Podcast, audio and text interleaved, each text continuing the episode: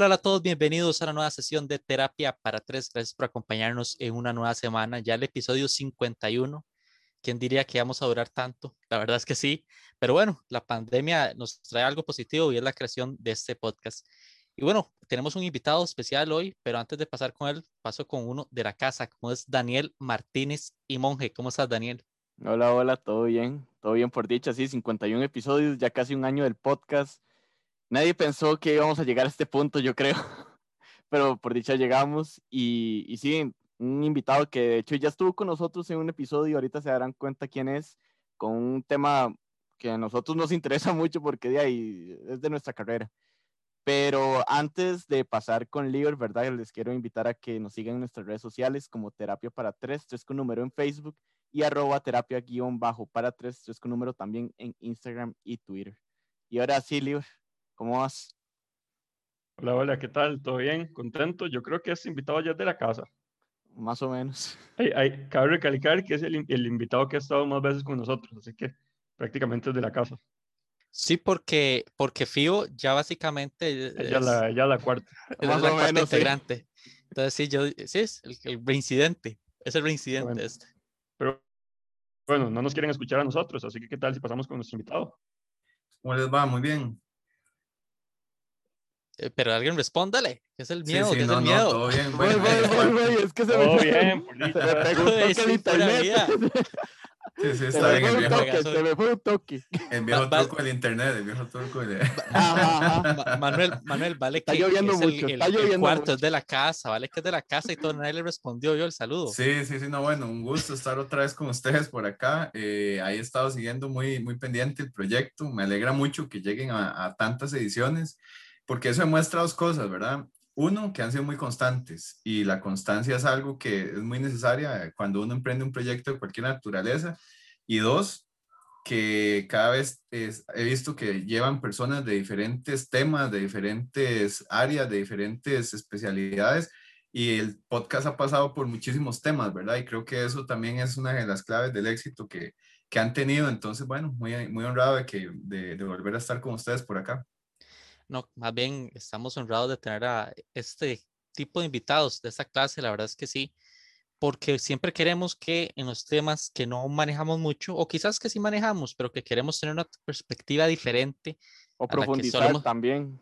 totalmente, siempre queremos que sea alguien que uno diga, sabe lo que está hablando, y con Manuel claramente no vamos a tenerlo aquí para desperdiciarlo, por así decirlo, sino que siempre queremos sacarle el jugo, y por eso es el, el invitado reincidente Ujú. y que queremos seguirlo teniendo en más este, eh, proyectos. Pero bueno, vamos a hablar de periodismo, pero no lo vamos a enfocar solamente en la profesión desde el punto de vista de nosotros que nos dedicamos a esto, sino ustedes que quizás mm, tienen sus percepciones del periodismo, de qué es, sus prejuicios también, de qué es ser periodista, que conozcan un poco más la realidad detrás de esto y también, no sé, es muy criticada esta profesión actualmente, pero quizás que comprenda un poco lo que está sucediendo en el contexto actual de esta, de esta apasionante, a veces ingrata, pero muy bonita profesión que es el periodismo.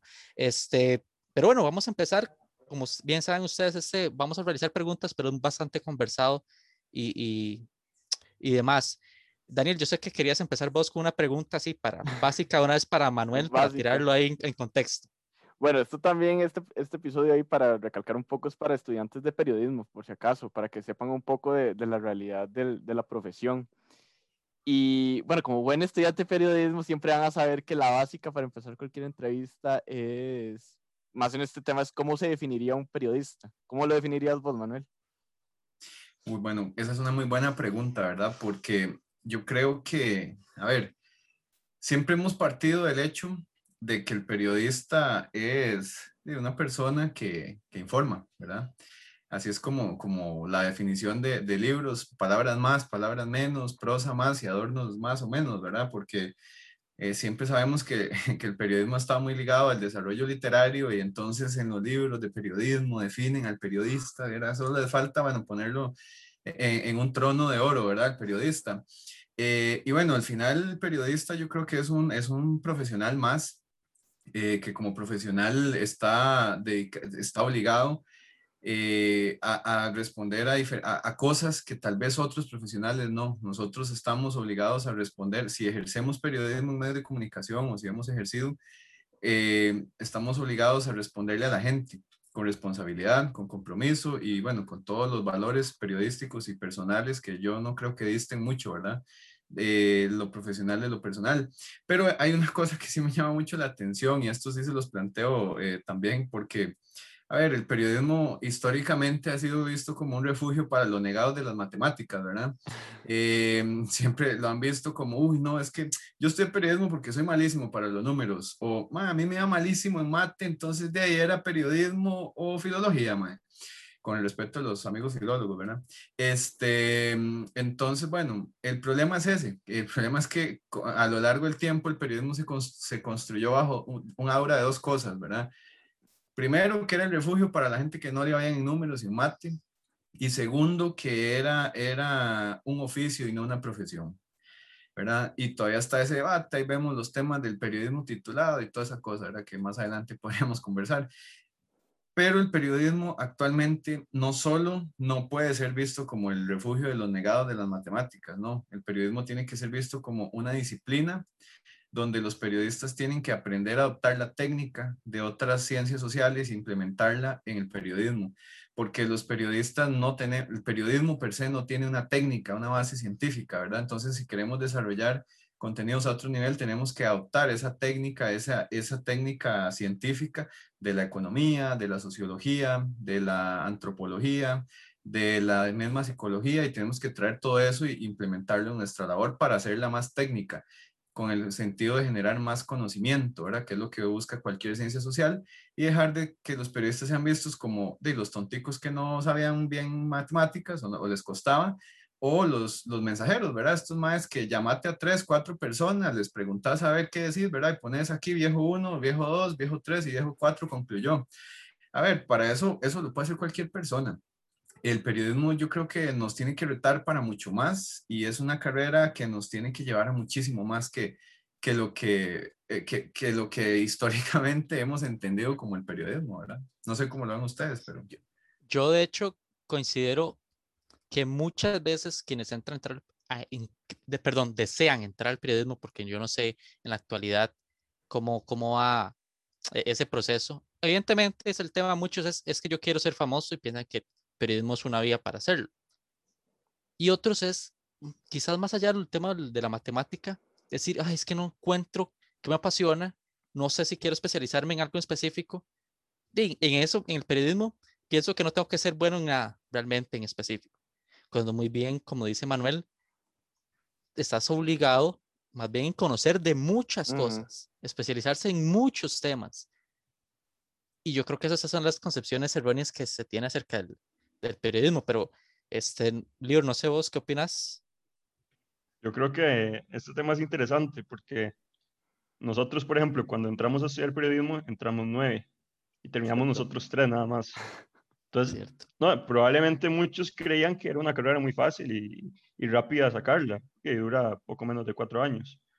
Entonces, de casi que todos, o si usted agarra una clase grande de, de nuevo ingreso y ve que menos de la mitad pasan, esa gente se va a dar cuenta que no era tan sencillo como creían.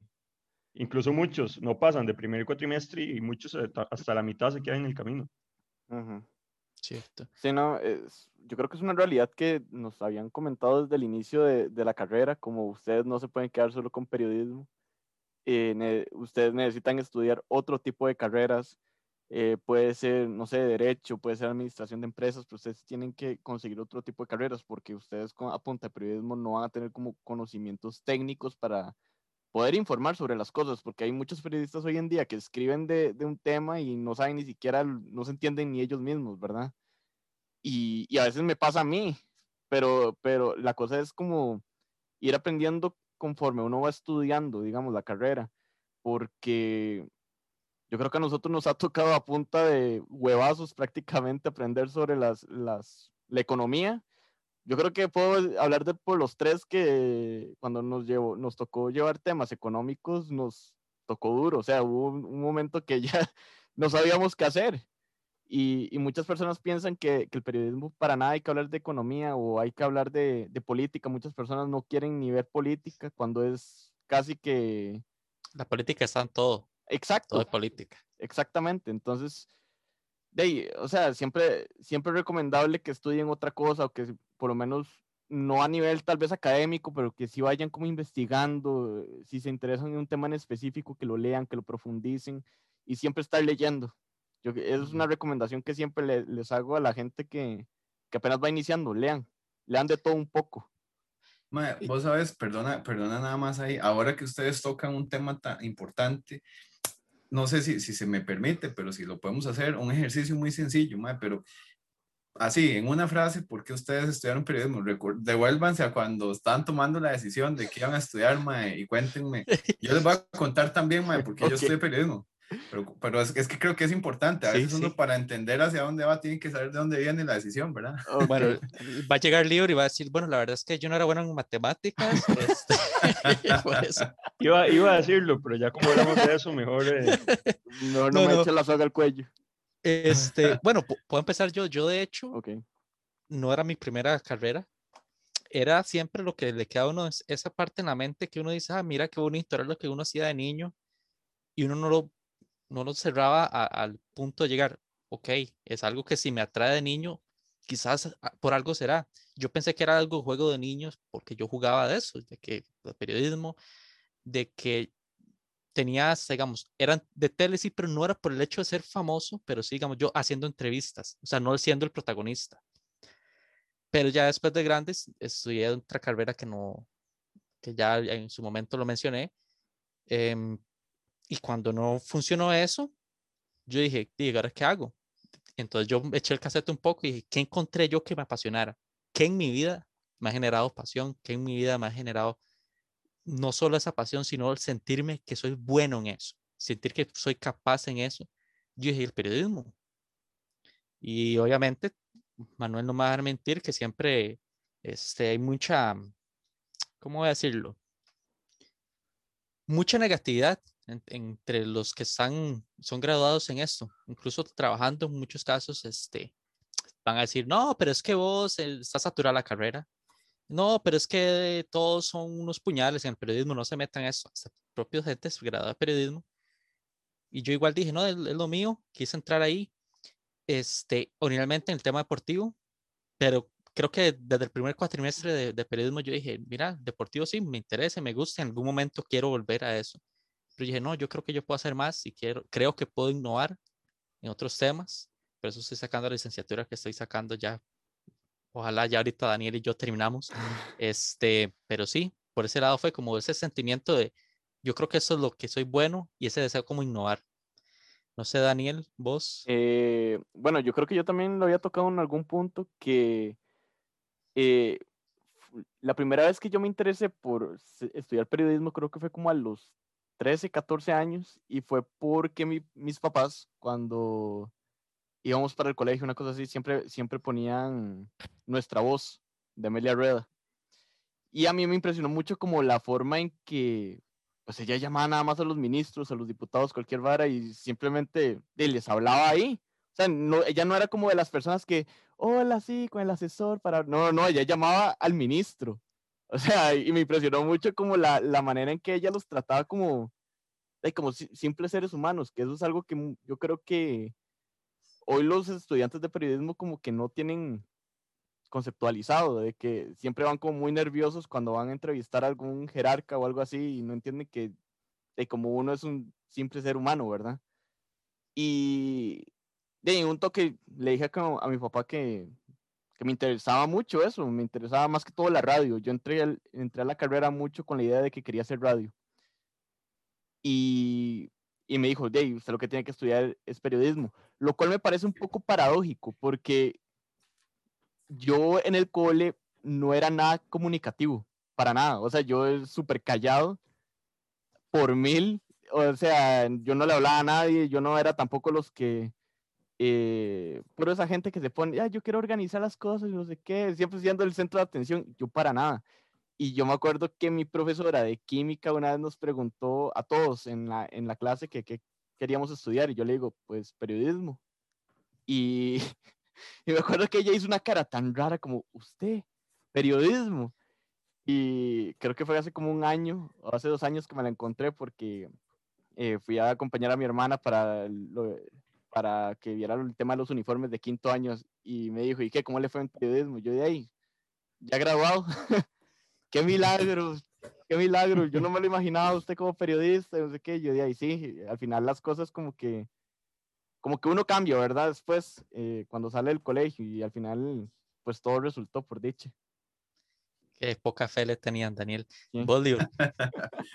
yo, yo, tengo una mezcla de, las dos historias.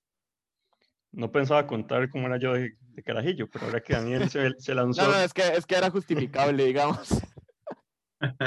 Yo, igual que Ronnie, yo comencé en otra carrera. Yo empecé estudiando fisioterapia, que es parecido a periodismo, ¿verdad? y yo, nada más. Tantito nada más. Y yo crecí con la idea, digamos, como desde los 15 en adelante, crecí con la idea de, estudiar fisioterapia. Cuando estamos en quinto año, nos mandaban a hacer prácticas a lo que uno decía. Entonces, de, yo me fui a donde una fisioterapeuta. Eh, empecé a estudiar, estuve como dos años en dos universidades diferentes y llegó un punto en el que usted de tanto pulsearla y, y de tanto y que no le fuera tan bien, uno dice, uno es el que tiene que dar un paso al costado porque por más que uno se tragaba, digamos, por más que me tragaba libros de anatomía y libros de esto, y no lo lograba, no avanzaba, llegó un punto en el que era muy frustrante. Entonces, creo que ese fue un punto bastante importante en mi carrera o en la parte de estudios, porque dije, no, tengo que parar. Y hasta que por fin me salí, estuve como trabajando como año y medio hasta que me, me decidí que era lo que quería, porque yo soy mucho mayor que ellos. Yo voy para 8. Usted fue el que lo quiso decir, ¿verdad? Sí, sí, sí, sí, todo bien. Ok. No, no, no tiene nada malo. Ellos se graduaron como con 22, 23, ¿verdad? Eh, 22, sí. Bueno, yo me gradué con 26, casi 27. Entonces, yo sí, digamos que después de que no me fue tan bien en otra carrera y me fue bien esta, yo dije, pucha, la verdad que lo que es para uno es para uno y lo que no es para uno no es para uno porque uno, digamos, yo me esforzaba tal vez menos para estudiar cosas de periodismo porque no eran tan rudas como anatomía y me iba mejor. Entonces llegó un punto en el que dice, no, esto es para mí. ¿Y por qué dije lo de Daniel? Porque yo también en el colegio yo era demasiado tímido.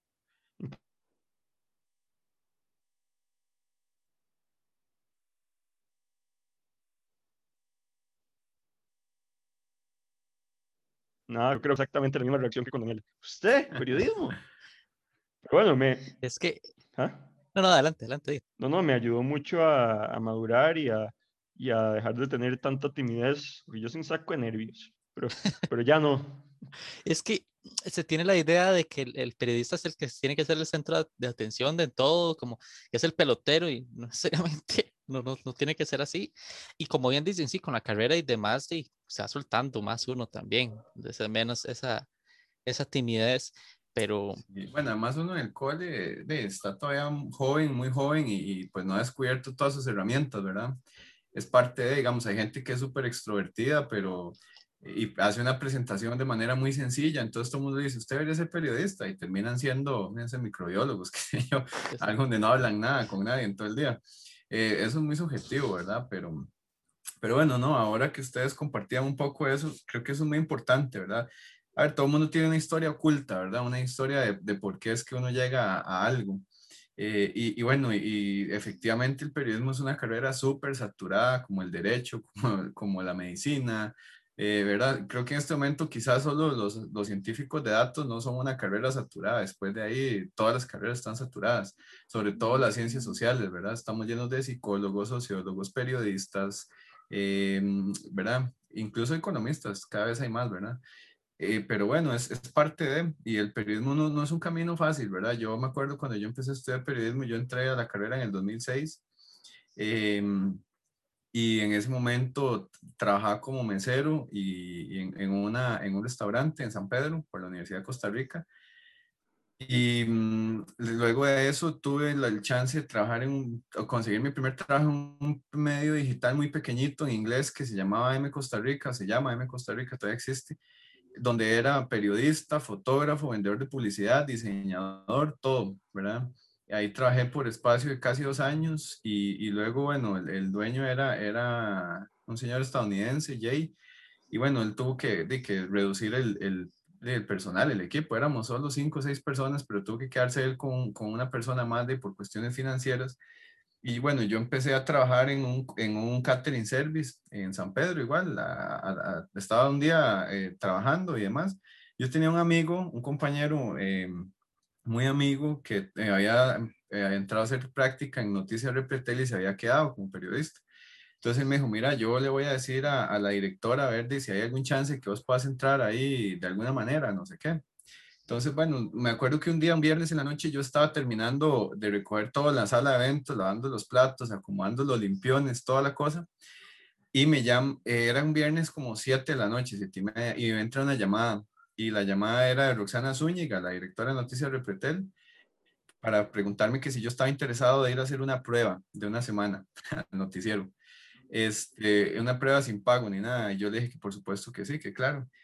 Eh, después obviamente me puse muy feliz porque yo nunca pensé en trabajar en televisión, siempre que había sido periodista, toda mi vida mi pasión ha sido leer y pensé que iba a escribir. pero, pero bueno, eh, se dio la oportunidad de entrar a Noticias Repretel y ahí me quedé casi dos años. Y bueno, eso, eso Aquí les traigo un cassette, por ejemplo, cuando yo entré a Noticias Repretel, estos, éramos los, estos eran los cassettes que utilizábamos. Histórico.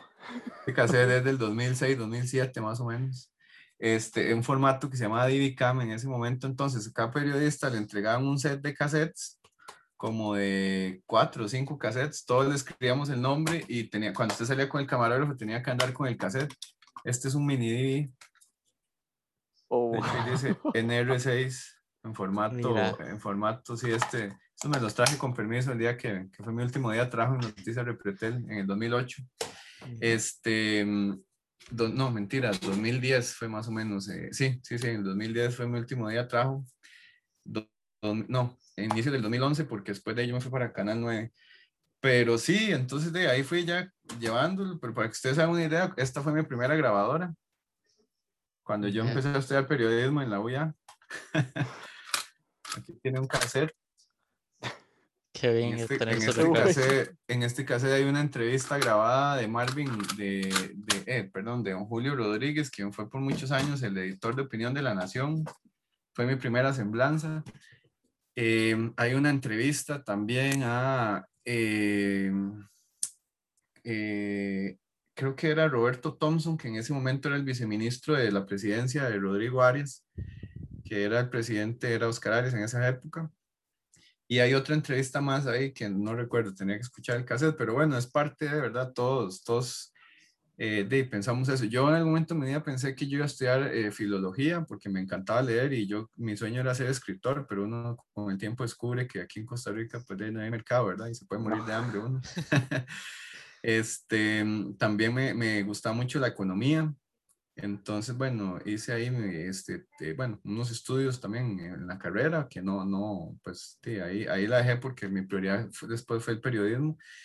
Pero, pero sí, es parte de, de, de, ese mix, ¿verdad? Todos tenemos una historia oculta que nos permite entender por qué llegamos al periodismo por accidente o por casualidad, pero llegamos. Y ya una vez aquí, y cuando uno empieza a ejercer esta carrera, esta profesión tan bonita, pues de ya uno empieza a entender y apasionarse más y, y a, a querer desarrollar nuevas cosas, ¿verdad? Y yo creo que ahí es donde podemos entender un poco el por qué. Por eso les proponía la dinámica, perdón por salirme en guion. No, no, no, eh, eh, es válido, e, es, válido y más que nos llevó ese, ese recuerdo de estos años de que cuando uno empieza en esto, y es valioso, yo creo eso que dices al final, que el periodista, una característica que tiene que tener, creo yo, es el deseo y siempre es de superarse, siempre querer hacer algo nuevo, no quedarse con que tal nota le fue bien, sino ya pensar, ok, ¿qué sigue para mañana? Yo creo que es algo, es algo valioso eso. Pero bueno, yo sé que Lior también tenía planeada otra, otra pregunta fuerte. Adelante. Fuerte suena como que me van a la... No, es, es, para hacer la incertidumbre, es a, propósito, es para hacer la, para darle emoción, para darle emoción. Sí, sí. Fuerte, fuerte, no, yo diría más interesante. A ver, a ver ah, polémica, algo puede ser polémica según la respuesta también. ¿Usted cree que con el tiempo ha cambiado lo que diferencia a un buen periodista de uno malo? A ver, yo, yo creo que, bueno, el, el periodista o el periodismo bueno o malo es subjetivo como todo en la vida, ¿verdad? Este, pero, pero sí creo, o sea, sí tengo, hay una cosa que sí me ha, ha dejado, pues, mi paso por el periodismo, 13 años de trabajar en medios de comunicación y demás. Yo sí creo dos cosas. Un buen periodista siempre, sí o sí, y aunque suene trillado, y aquí abro el cajón de las frases de cajón y todo, pero un buen periodista sí o sí es una buena persona. O sea, no, no hay forma de que una mala persona sea buen periodista eh, y viceversa. Bueno, sí, sí, sí, también conozco malas personas que son periodistas, pero, pero no necesariamente buenos. Este, y, y eso, eso me, parece, me parece siempre muy interesante. Lo otro es que un buen periodista para mí es esta persona que siempre está procurando mejorar, mejorar para sí misma, porque esa mejora continua le, le permite hacer un mejor trabajo para los demás porque, a ver, e, el, romanticismo que envuelve el periodismo, ¿verdad? E, yo a veces veo a la gente que comparte frases de Gabriel García Márquez, de que la profesión más linda del mundo y de que, la, y de que el periodismo, no, sí es muy linda, no es la más linda del mundo, mentira. Para un, para un médico genetista, la genética es la profesión más linda del mundo y para un economista, la economía es la profesión más linda del mundo. El periodismo no es la profesión más linda del mundo. En el periodismo, si usted trabaja en medios, se sufre un montón, se tienen que comer un poco, ya ustedes saben qué, hay que pagar derechos de piso en las salas de redacción, eh, hay que enfrentarse a, a, a dinosaurios de las salas de redacción, gente que tiene toda la vida estar ahí que ya ni aportan algunos, pero no se van porque no quieren dejar eh, y, cierran espacios a, nuevos, a nuevos talentos que vienen con otras energías y otras ideas. Em, hay que, hay que lidiar con egos de, de, colegas, de amigos, hay que lidiar con salas de redacción. Hay, yo no voy a decir, la mayoría de salas de redacciones que yo estuve fueron buenísimas, gente muy compañer, mucho compañerismo, mucho trabajo en equipo, y creo que esa era parte de la química y la magia, pero yo sé que no todos los momentos, o sea, no todas las salas de redacción son así, y no son así a lo largo del tiempo, ¿verdad? Hay momentos, hay generaciones dentro de, dentro de las salas de redacción y, bueno, eh, sí, el, periodismo es una, es una profesión donde hay muchos egos, ¿verdad? Muchas, yo soy mejor que vos, yo tengo más premios que vos, yo eh, salgo en tele y me conocen, a vos nadie te conoce, y ese tipo de cosas, ¿verdad? Pero bueno, fuera de la plasticidad del periodismo que existe, ¿verdad? Ese mundo de Hollywood periodístico, que hay, eh, hay también este, un grupo de periodistas que son personas muy enfocadas en que su trabajo sea, se diferencie, personas con hambre y ganas de salir adelante, eh, personas que están más preocupadas por eh, que su trabajo sea bueno y que sea el trabajo lo que figure y no ellos, ¿verdad? Gente que se preocupa por aprender todos los días de estadística, de programación, de análisis de datos, de matemática, para que sus trabajos periodísticos tengan método científico y, no sean nada más eh, ir a preguntarle a cuatro viejos, hacer una nota y poner ahí eh, analistas confirman que no sé qué, ¿verdad? Puedo estar 10 analistas o 10 expertos. ¿Quién es, qué es un experto al final? ¿Qué es un analista? A ver, yo lo respeto mucho y, cuando uno necesita un criterio técnico de una persona, uno busca un especialista en esa área. Pero a, a veces hay notas que son puro sesgo de confirmación del medio, del director o de la agenda del medio, y lo que hacen es llamar a cuatro eh, analistas que piensan igual a lo que quiere que ponga el director para que confirmen el sesgo de confirmación de la nota. Entonces, de, al final, ¿qué hay de ejercicio periodístico en eso? O sea, vamos a tirarle a alguien, ya tenemos premeditado el enfoque y preconcebido, lo que estoy llamando es cuatro personas para sostener lo que yo quiero decir.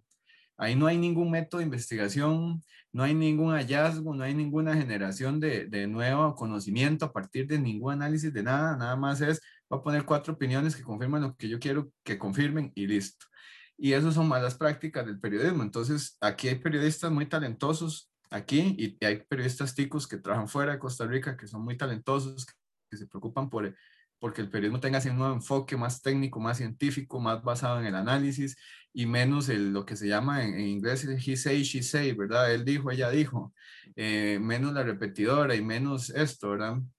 Más análisis. Y, bueno, más análisis, exactamente. Y yo sí respeto mucho a los, a los colegas, a los periodistas de todas las áreas y de todas los, las salas de reacción, porque sé que cuesta muchísimo, Sé que es un reto levantarse todos los días y tener que pensar cuatro o cinco enfoques porque hay que proponerlos en una reunión en la mañana y luego en otra reunión al mediodía y hay que lograr que los jefes les guste y hay que lograr que, que dependiendo cómo esté la luna del jefe ese día, le, ¿verdad? le vaya bien o le vaya mal, eh, porque hasta ahí va la subjetividad en el periodismo. Yo puedo llevar los mejores enfoques, pero si ese día el jefe está de mala, no le gustó nada. Y, y por más que sean las mejores notas posibles, no le van a gustar. Entonces, esas cosas pasan también en el periodismo. Entonces, sé que el, el periodismo en medios es súper sacrificado. Usted tiene que estar metido en un ciclo continuo de, de, vida, de noticias. Si algo pasa en la noche, tiene que levantarse, encenderse su computadora y actuar proactivamente. Si, eh, si, si algo pasa a cualquier hora, usted tiene que estar alerta. Usted siente además la obligación ética, profesional y personal de estar alerta siempre y hacer las cosas. Entonces, es un trabajo muy comprometido. No es el más lindo del mundo, porque todos los trabajos son lindos para quien los hace o no, pero, pero es un trabajo muy interesante donde uno crece mucho como persona, donde uno se roza con gente en muchas áreas, ¿verdad? Como un día puede estar entrevistando a, un presidente de la República, yo tuve la oportunidad de, de, de, entrevistar presidentes costarricenses y extranjeros, eh, de conocer figuras importantes y, y, uno, bueno, al final son personas, seres humanos, igual como decía Daniel, ¿verdad? Todos vamos al baño al final del día, dijo un compa. Entonces, pero esas cosas le ayudan a uno a mencionar porque uno se adquiere mucho conocimiento en, en de, de rozarse con gente de diferentes áreas, de diferentes, de diferentes eh, espacios del conocimiento. Eso es muy enriquecedor y aprender mucho de todos ellos, ¿verdad? Yo, yo aprendí muchísimo de investigadores del programa Estado de la Nación, que los considero de los técnicos más, más increíbles que tiene este país, ¿verdad? Un, un proyecto que es ciencia pura al, servicio del, de la política, de la economía, del análisis social, y de ellos aprendí muchísimo. Entonces, eso tiene para mí el periodismo muy bonito, que lo mismo puede aprender usted muchísimo de una señora que vende lotería en la calle, que con una historia de vida impactante le enseña a usted muchísimas cosas, ¿verdad? A como puede aprenderlas de un político, de un economista, ¿verdad? Entonces, eso sí es muy chiva del periodismo y creo que eso es, esa es la parte bonita que quizás no tienen otras profesiones. Manuel, ahora que vas a hablar de eso, vos sos de los que yo sé que se informa de medios internacionales que la traen también, consumen no solo lo nacional, pero me parece valioso eso que decís de a veces de que la gente es muy fácil criticar porque es el nombre que viene, el periodista determinada nota, pero no sabe lo que hay detrás de eso. Eh, los sesgos que yo creo que ya la gente por hecho ya va conociendo un poco más las intenciones de los medios y, que obviamente están manejadas por personas y por ende va a ser subjetivo. Entonces, ya conocer un poco que no solo es idea del periodista como tal, sino que influyen otras, otros temas más. Pero con eso claro, vos que tenés ya eso, eso claro después de tantos años de trabajar en medios, ¿cómo, en qué estado sientes que está la profesión actualmente? ¿En qué estado lo ves, más si lo comparas quizás cuando empezaste a estudiar o cuando antes incluso de estudiar usted quizás agarraba un periódico y lo leía o veía eh, televisión, ¿cómo lo comparas? Bueno, yo creo que hay, hay como tres cosas que podríamos decir de esa respuesta y voy a tratar de, de resumirlas muy puntualmente. La primera es que el periodismo e, es una industria que está sufriendo mucho. Eh, es una industria, ¿verdad?, que, que antes permitía que un periodista saliera a una cobertura, entrevistara a cinco personas en una conferencia, regresara a una sala de redacción, se fumara un cigarro, se fuera a almorzar, tomara café y a las seis de la tarde se sentara a redactar una nota y hasta el día siguiente salía en el periódico.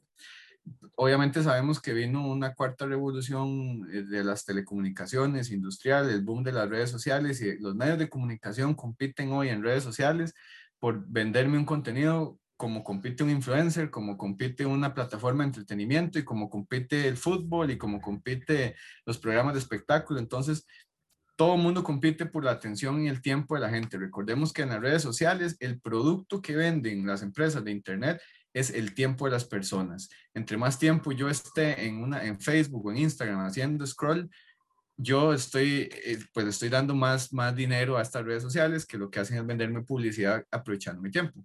¿Verdad?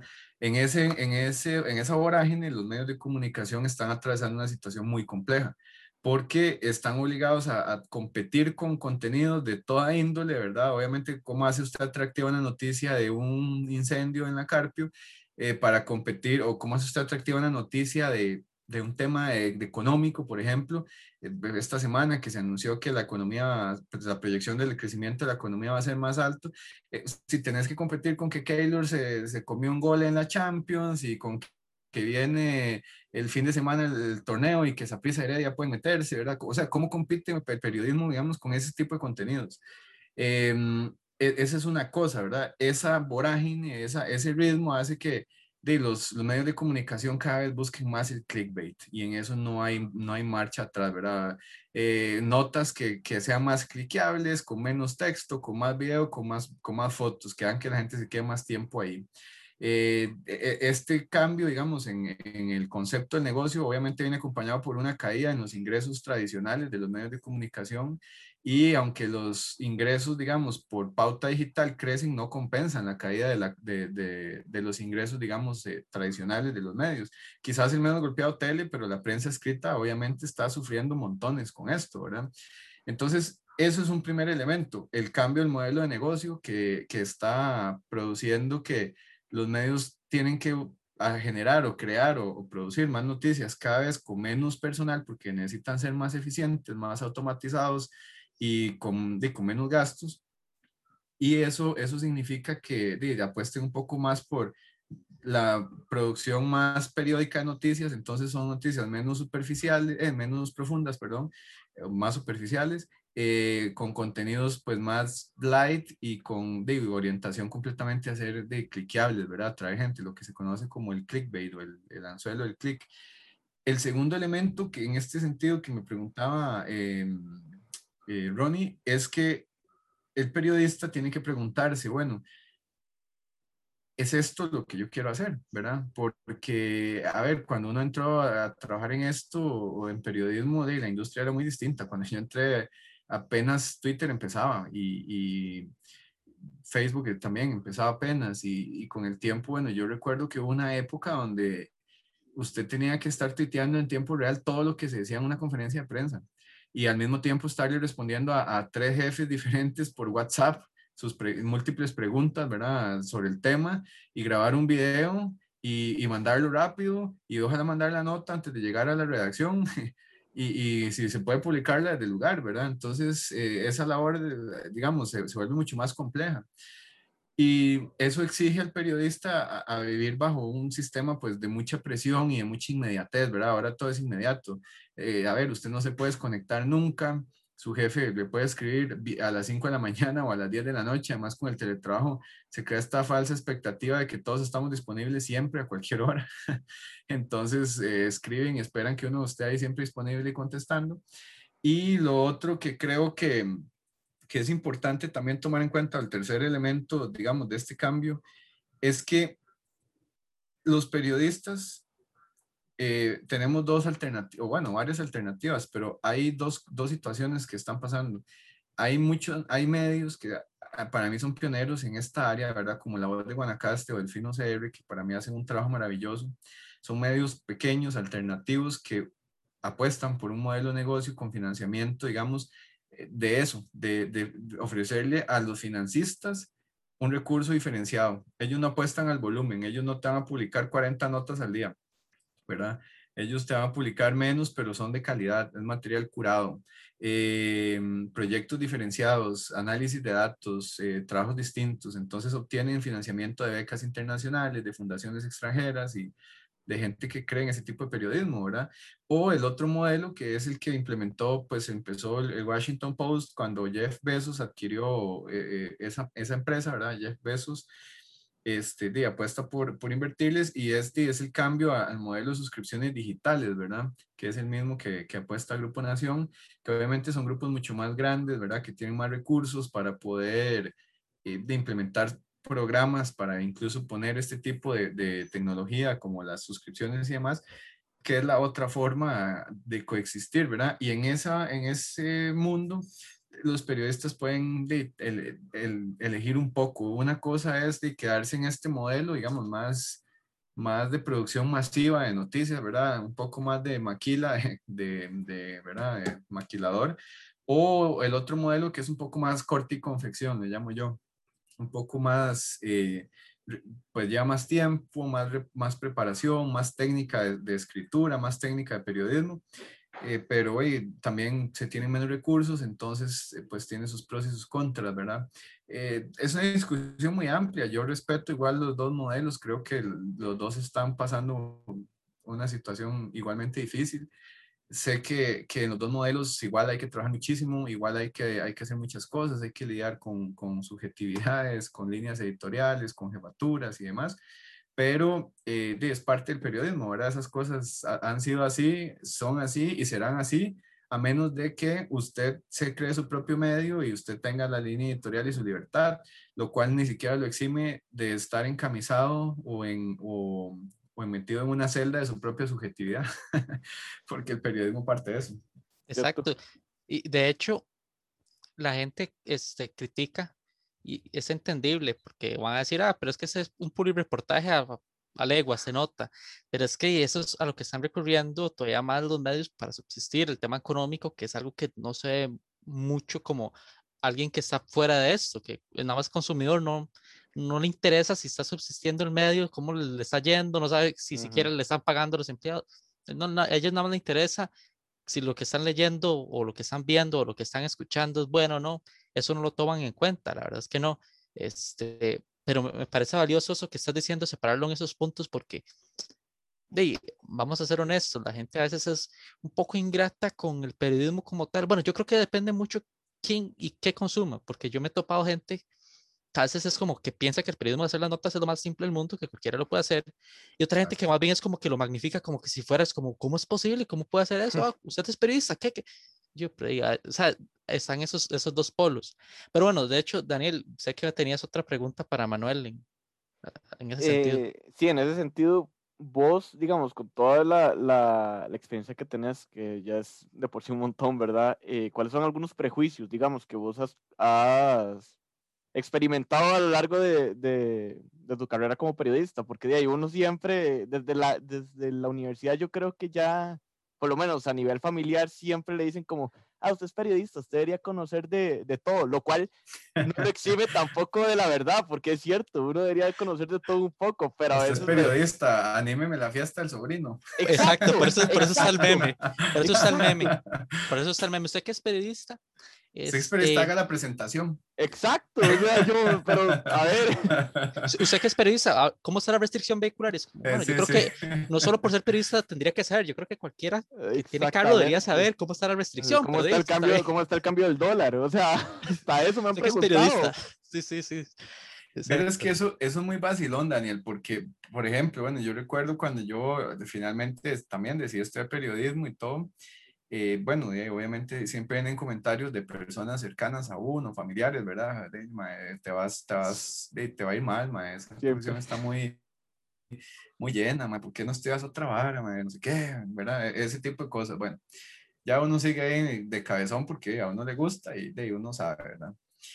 Este, prejuicios sí, un montón, ma. o sea, vamos a ver, el, el, lastimosamente, a ver, voy a decir algo y, y, voy a poner ejemplos porque de, lastimosamente eso pasa, ¿verdad? Y, y, a ver, sin afán de, de ofender a nadie ni nada, eh, ah, porque bueno, uno es responsable de lo que uno dice, pero no es necesariamente lo que la gente interpreta. Pero mae, recientemente vemos un hecho de un periodista deportivo en un, en un canal de televisión que, de, ¿verdad? que hablaba de un libro, el Manifiesto Comunista, y decía que Hitler lo escribió.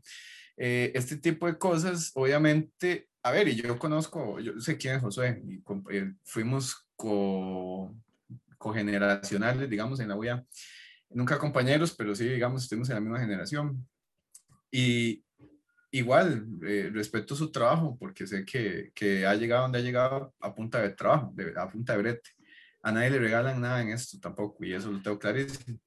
Pero, digamos, una, un hecho aislado como ese, hace que, de qué dice la gente, ve, es que los periodistas son un montón de caballos y no saben nada y no sé qué, ¿verdad?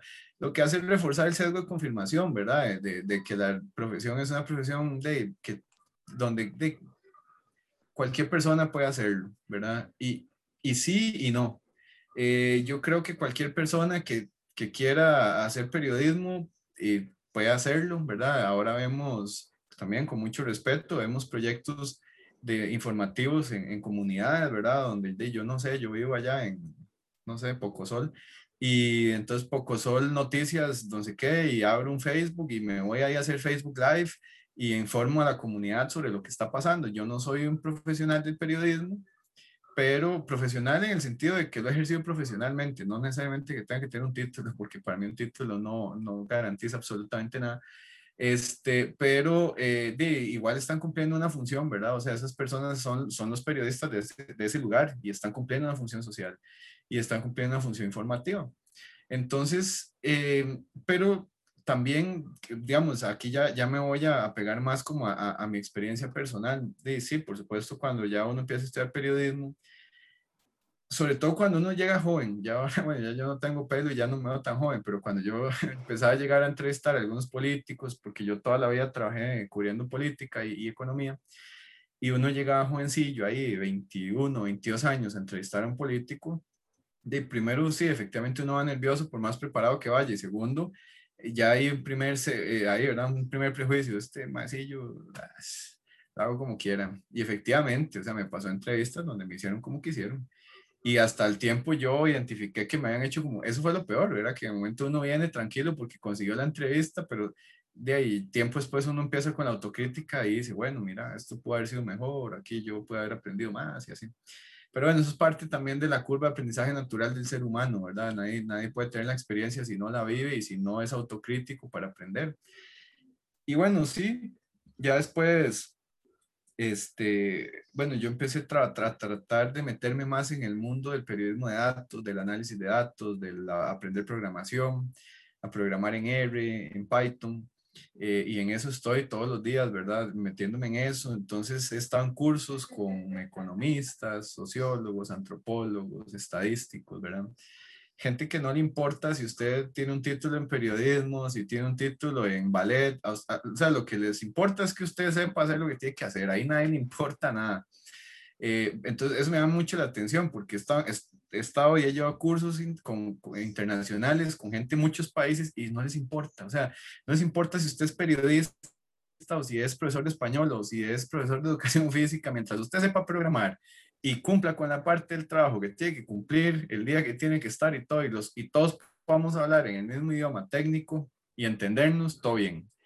Pero en Costa Rica no, en Costa Rica eh, no sé, muchas veces me pasó que iba a entrevistar tal vez a un, un, economista o a un investigador de académico, alguna universidad, algo así, y le hacía alguna pregunta y empezaba, eh, bueno, le voy a explicar desde cero, porque obviamente uno es el periodista tontico, ¿verdad? Entonces, o lo ven así, le voy a explicar desde cero, es que la economía el que se mide por medio del Producto Interno Bruto, amigo, yo sé, yo obviamente no les puedo decir, pero yo estudié eso, ya yo lo sé, vengo a preguntarle estas cosas porque necesito que me explique, porque, que me diga puntualmente su punto sobre eso. Pero como piensan que el periodista es tonto y que no sabe nada de nada, entonces siempre empiezan con una, una introducción de media hora de, de, una clase básica de economía, de derecho. Eso pasa mucho cuando se entrevista a abogados, economistas, sociólogos, ¿verdad? Eh, bueno, ustedes no me dejan mentir, me imagino que ya les ha pasado, creo que a todo una, una vez, ha pasado con un economista dos horas de entrevista para cinco sí, además uno tiene que aprender a cortarlos porque sí. ¿verdad? y esto y esto es peor perdón pero esto es peor cuando es una mujer joven que va donde un, mae, de un señor porque hay una connotación machista y lo que se llama el, el mansplaining verdad uh -huh. eh, eh, y, y, además y también lo digo eh, ya que estamos hablando de prejuicios muchas muchas mujeres y colegas y compañeras de redacción sobre jóvenes pero de toda de toda clase eh, les toca lidiar con cosas como mi reina, eh, mi amorcito, mamita, o sea, a ver, amigo, son periodistas y lo están llamando profesionalmente para entrevistar, no para que usted las trate así, pero es parte de los prejuicios que enfrentan. Y lo sé porque lo he vivido y lo sé porque muchas veces terminando una, una llamada vi compañeras llorar por este tipo de cosas, frustradas, hartas de que les pase constantemente. Entonces, eso es algo que también hay que decir. ¿verdad? Y luego, bueno, el, el tema también de, de, bueno, eh, es que el periodismo vive a la sombra de muchos estigmas, ¿verdad? Muchos de esos son que no sabemos nada de nada, que, que, no sabemos nada de matemática, que no entendemos nada de economía, que no sabemos cómo funciona la sociedad, que, eh, bueno, es como nos, todo el mundo nos ve llegar y piensan, esto es, este es el MAE que me va a dar proyección. Si yo soy un economista, un analista o, o un politólogo ahí, digo, uno le da exposición en el medio donde uno trabaja y ellos, eso a ellos les sirve, ¿verdad? Este, pero lo ven como eso, como un medio publicitario, básicamente, no, no, no, ¿verdad?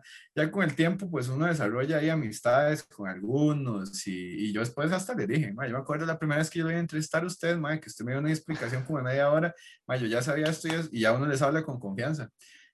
O, y, y con el tiempo, pero con el tiempo uno aprende a ganarse el respeto también de las fuentes.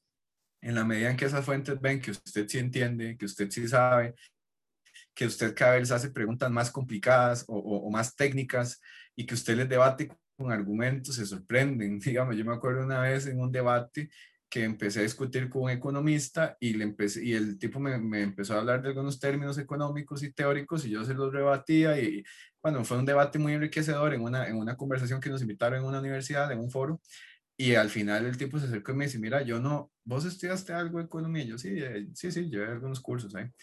Y, pero y toda la vida trabajado en economía. Entonces, que me dice, mira, yo no esperaba un debate de este nivel como periodista. Fue lo que me dijo. Entonces, bueno, yo me sentí bien y mal, porque yo dije, bueno, esa es la percepción, refuerza la percepción que tienen, la mala percepción que tienen sobre los periodistas. Y me fui tranquilo porque dije, bueno, todo el trabajo y todo lo que he estudiado en estos años y, y, de, me sirve para este tipo de cosas, pero, pero sí, hay, hay, o sea, sin duda hay mucho estigma y uno tiene que, y tiene que enfrentarse a ese tipo de cosas. Hay mucho, ahí sin, sin victimizarnos. De, somos, somos, a ver, esto es consecuencia del, de, de, que así, así, así se percibe el tema, ¿verdad? Entonces, de bueno, nada más yo creo que hay espacios para que cada quien marque su ruta, para que cada quien marque su estilo, para que cada quien decida cómo se va a comportar y cómo va a ser como periodista y cuál va a ser su ejercicio del periodismo que va a hacer. Y con base en eso, usted se gana el respeto también de la gente, ¿verdad? A mí me da risa un poco porque, porque yo creo que la parte de que las fuentes se lo bailan a uno, uno siendo tan joven, empezando, digamos, siempre pasa. Y yo creo que es algo que siempre le va a pasar a todo el mundo cuando empieza, se empieza tan joven. Incluso, a ver, no hablo tanto de edad, sino a nivel de experiencia, creo yo. Siempre pasa lo mismo. A todos les, les va a tener que pasar en algún momento. Yo creo que el aprendizaje es así. Esta es una carrera donde usted, yo creo que en todas, pero en estas de las que usted de verdad aprende cuando deja un poco los libros y le toca salir y, ponerlo en práctica. y muchas cosas no ponen en práctica, muchas cosas no se ponen en prácticas, cosas que no le enseñaron, y, pero tiene que hacerlas. Este, y una de esas es eso, a saber y aprender en qué momento ya decir, no, este está, y diferenciar y aprender a escuchar, porque es otra cosa que sucede.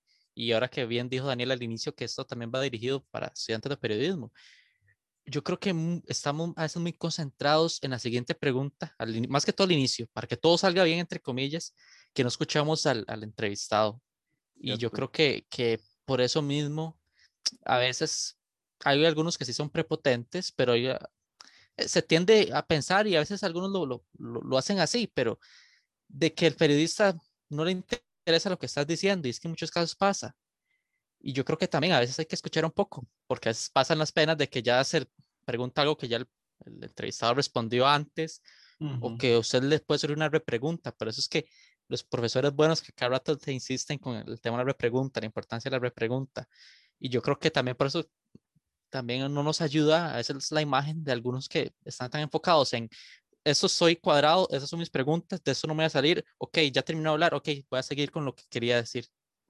O sea, por ese lado yo creo que también no ayuda. Bueno, Ronnie, eso que vos decís, eso, lo que pasa es que eso, eso también pasa y pasa, ah, pasa siempre. Daniel decía que con la experiencia y con la experiencia ya uno, a ver, ya con la experiencia lo que pasa es que uno se vuelve más impaciente. Es como, yo necesito que, mm, lo que yo necesito extraer de esta entrevista es esto. Y si el entrevistado me empieza a dar muchas vueltas, ya uno mismo se impaciente. Vea, no, no, no, no, no, no, pero yo lo que necesito que me hables de esto.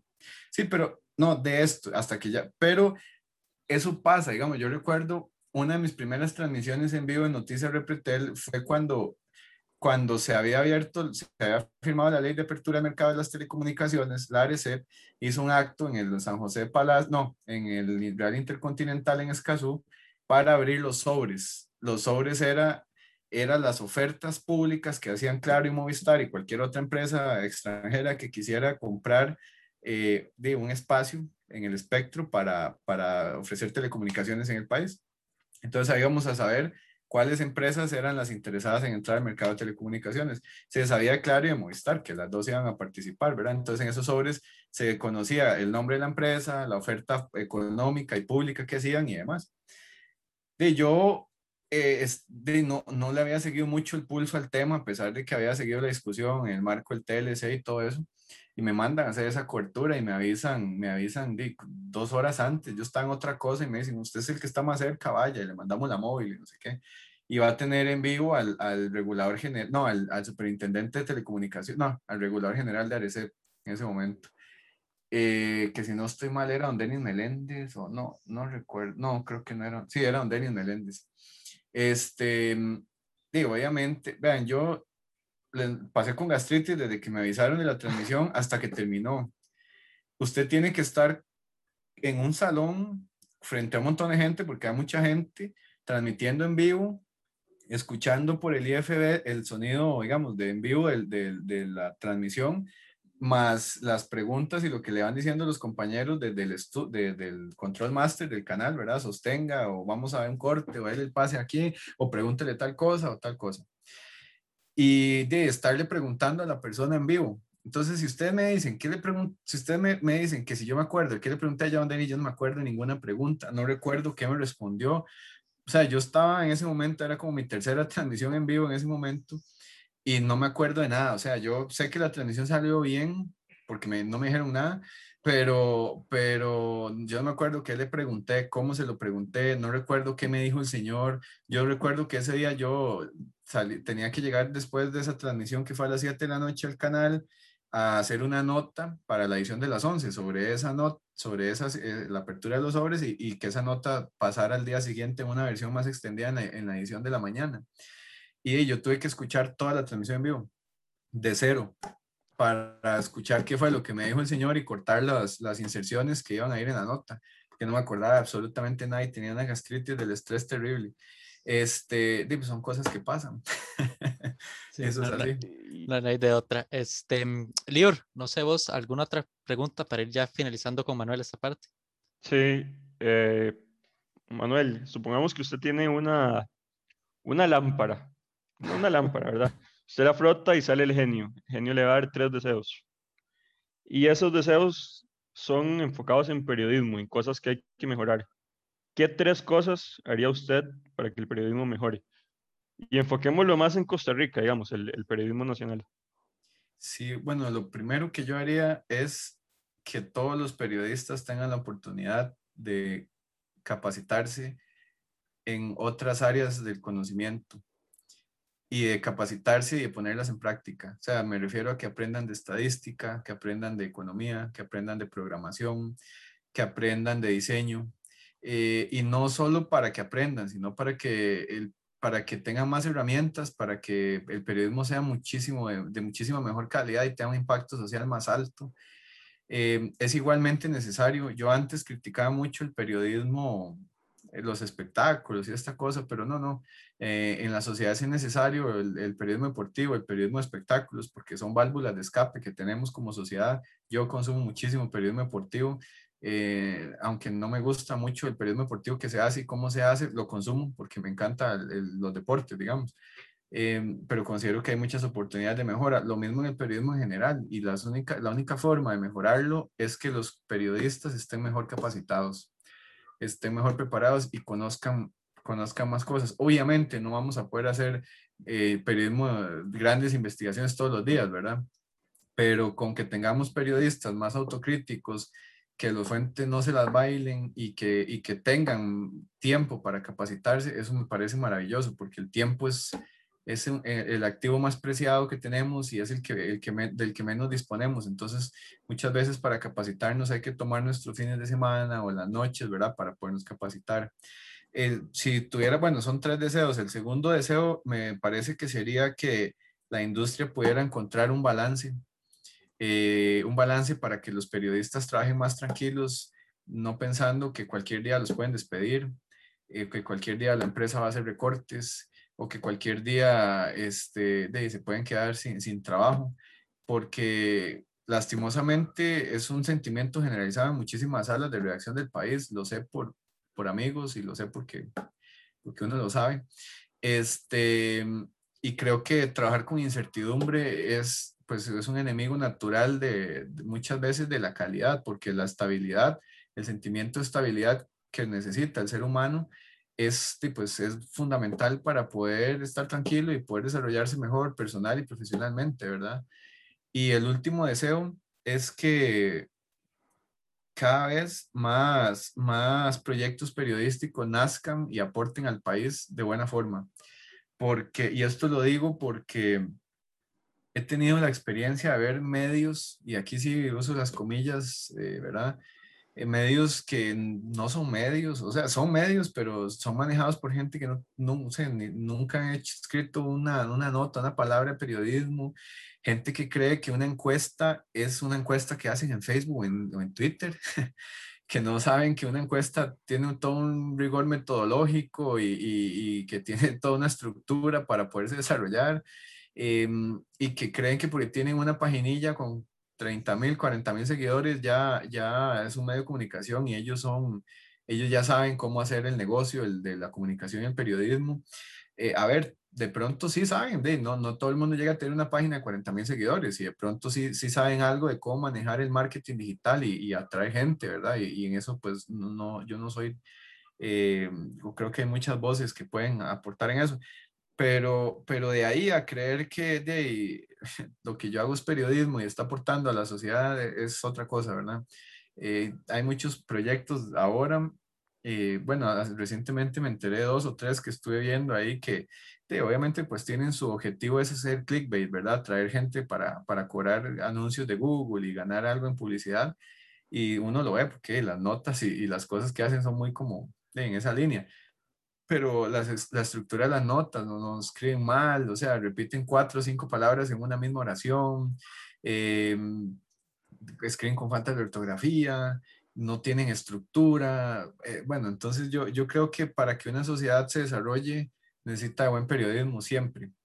Siempre va a haber mal periodismo y siempre va a haber, bueno, periodismo de, de baja calidad y periodismo de, buena, de alta calidad. Creo que siempre va a haber de los dos porque es el espectro natural de la vida en todo pero entre más periodismo de buena calidad tengamos, mm, más una, vamos a tener una sociedad mucho más, con mucho más recursos para, para formarse una opinión y la opinión es al final pues de la base fundamental de, de las sociedades, ¿verdad? Perfecto.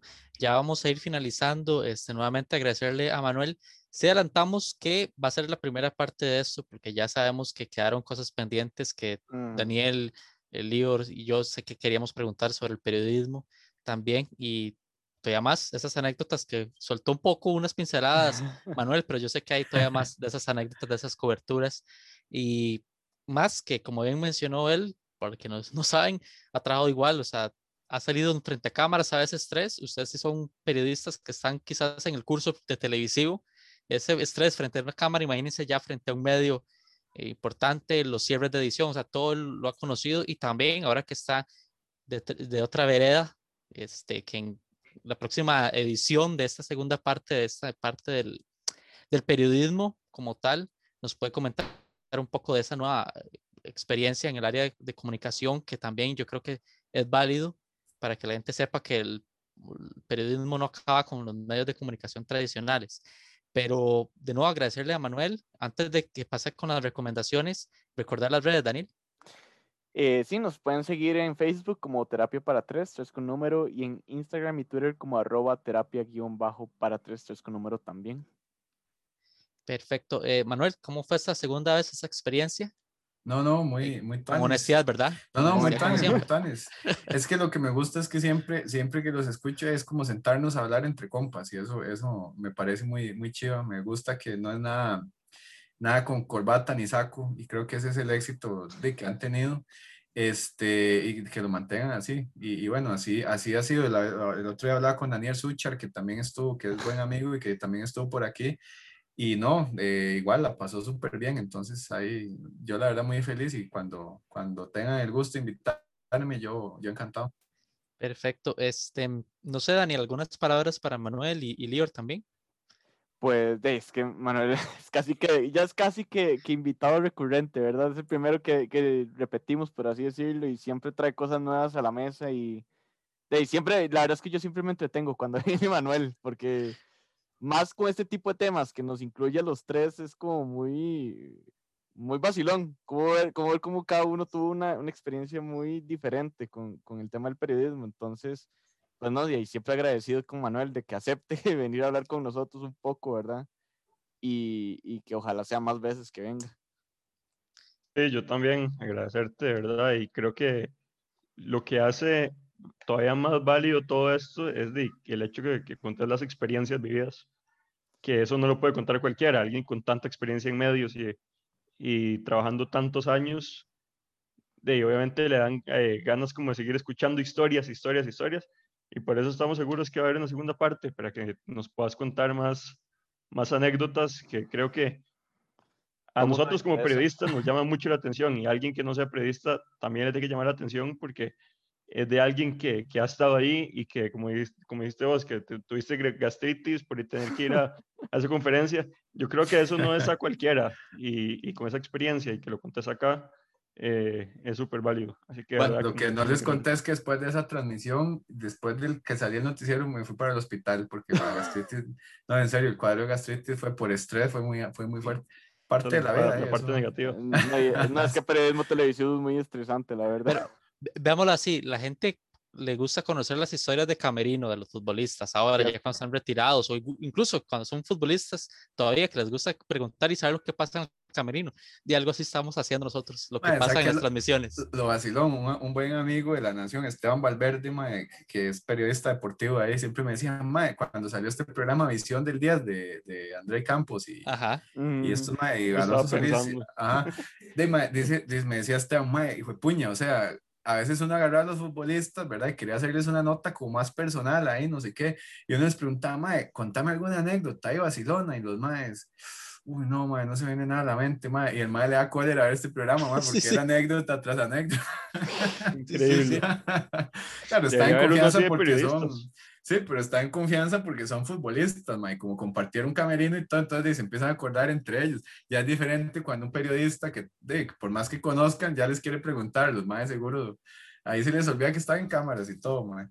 Sí, sí, este, de no, la verdad es que yo creo que hablo por todos de que estamos agradecidos con Manuel por siempre estar dispuesto a ayudarnos a, y darnos esas, ese, ese respaldo. Yo creo que es importante porque si dijera, no, es que la verdad, el programa de más o menos ustedes, uno también lo tomaría y diría, ok, tenemos que mejorar y trabajar en eso, pero por lo menos sabemos que si Manuel sigue viniendo y está aceptando es porque le gusta y que vamos bien encaminados.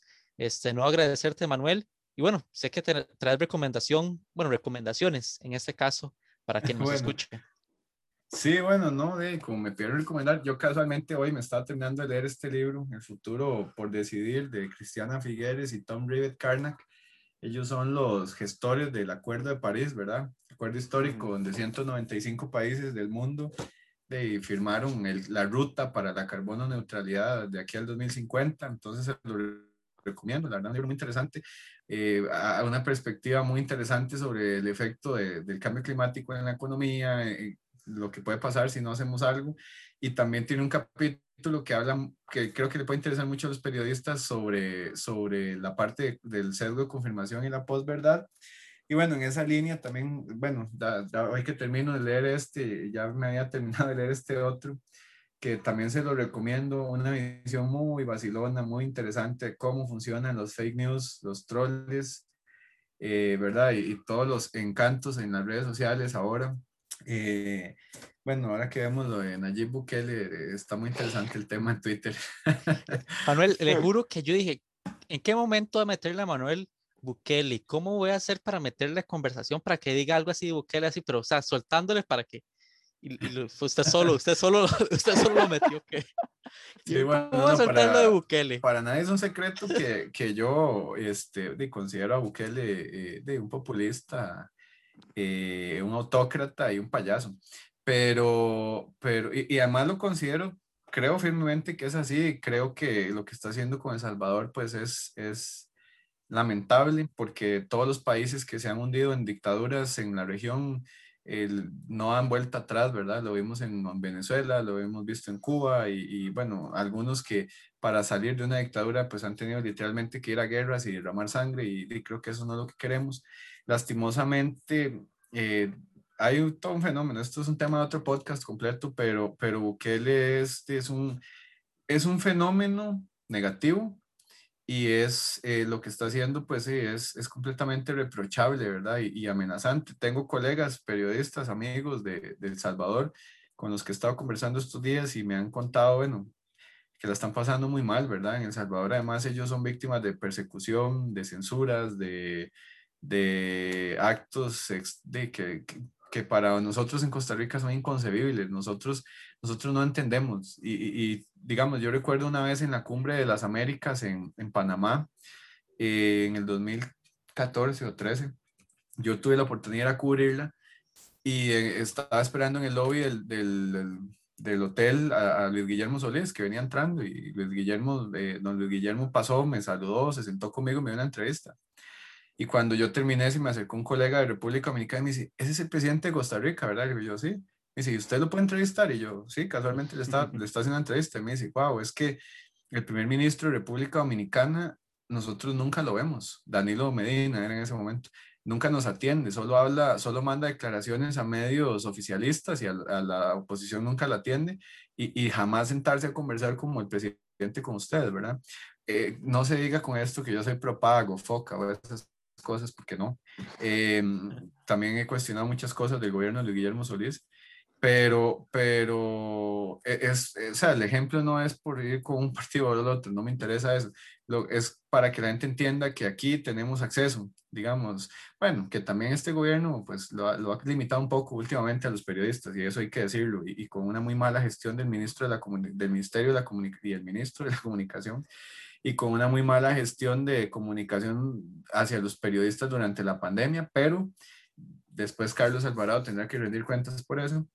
Pero sí, e, en general, lo que pasa aquí es muy distinto a lo que pasa en otros países de América Latina, ¿verdad? Del acceso al, al, poder y a, los y a los presidentes y a los ministros y todo. Aquí un ministro te, te atiende con WhatsApp. en otros países no. Y, y, eso, eso hay que decirlo también. Perfecto. No, Manuel, como siempre, agradecidos por la participación y por los aportes que nos das. Y bueno, igual agradecerles a ustedes por escucharnos. Ya saben, si les gusta el, episodio, si les gusta algún otro, compártanlo con sus amigos, con sus familiares, con sus conocidos, porque como bien saben, nosotros hablamos y hemos hablado muchos temas, hemos este, sido claros que no nos vamos a encasillar solo con cierto tipo de temas. Así que para cualquier tipo de gusto, tenemos un episodio, yo creo que para cualquier tipo de gusto hasta el simple hecho no solo estar nosotros siempre, ahí tienen el, caso del, episodio especial que hicimos, se hizo con tres mujeres, que ellas hicieron cargo, este, y así vamos a hacer, queremos seguir innovando y que esto vaya creciendo, y así que síganos en las redes, como bien dijo Daniel, y ya lo saben, de esta cosita para la próxima semana en una nueva sesión de terapia para tres. Hasta luego.